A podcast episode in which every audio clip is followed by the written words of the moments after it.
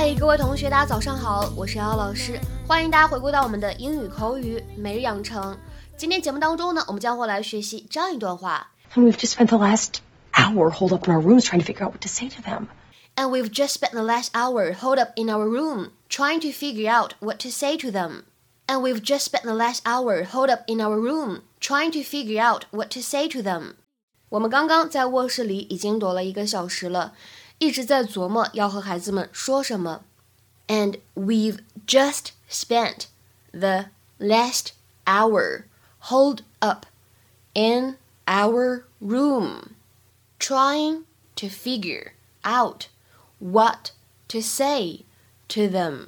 整段话当中呢，有一些发音技巧，我们需要来看一下。那么开头的位置，just spent。 the 这三个单词呢出现在一起的时候，注意一下，每两个当中呢都有一个不完全失去爆破，所以呢这三个单词 just spent the 出现在一起，我们需要读成是 just spent the，just spent the。然后呢 last hour 在这里呢有一个不完全失去爆破，应该读成 last hour，last hour。hold up 在这里呢应该做连读，可以读成 hold up。holed up in our，在这里呢可以选择做连读，会变成 in our in our。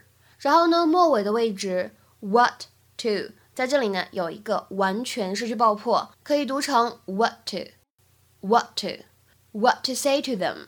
Right, Gloria, what are you what are you doing here? Wait, where are the kids? They just left. They told me that you were very upset. Oh, God. And you have every right to be. It was bad. I know that. Claire, it was an accident. It doesn't make it any better. Okay, you're right. I know how you feel. Oh, it happened to me before with another woman. And that time, I was the one getting it. And it hurt. Wow. I'm sorry it had to come out like this, but you have to admit that you're only happy when you're the one cracking the whip. What? Come on. We all know how you right feel. But maybe you just let go a little. Maybe even taste my cupcakes. I will join you. No, uh, no, no. I, I am so confused right now. I may pass out. What are you talking about? What are you talking about? The kids just walked in on me and Phil in bed. And we've just spent the last hour holed up in our rooms trying to figure out what to say to them. Yeah, that's what I'm talking about. Can I use your computer? I just need to check one email. Yeah, the kitchen. Gloria, I just switched this to the next flight. Now, did you guys get everything straightened out? 今天节目当中呢，我们重点来学习一下这样一个动词短语，叫做 hold up。大家都知道，hold 它本身呢指的是动洞穴的意思，hold hold。那么 hold up 这样一个动词短语指什么意思呢？它呢经常在口语当中使用，指的是 to stay in a safe place。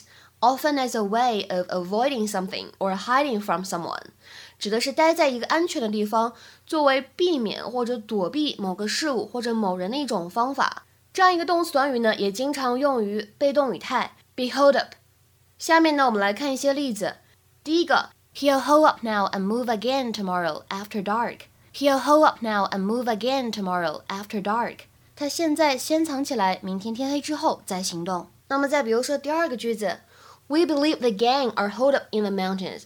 我们认为那帮坏蛋藏匿在大山之中。We believe the gang are holed up in the mountains. 那么再比如说第三个例子，We just holed up at home with some good movies when it snowed all weekend. 周末一直在下雪，我们就窝在家里看了几部好电影。We just holed up at home with some good movies when it snowed all weekend. 再比如说下面这句话，The cops are going to find us holed up here eventually. 警察最终会发现我们藏身于此。The cops are going to find us holed up here eventually。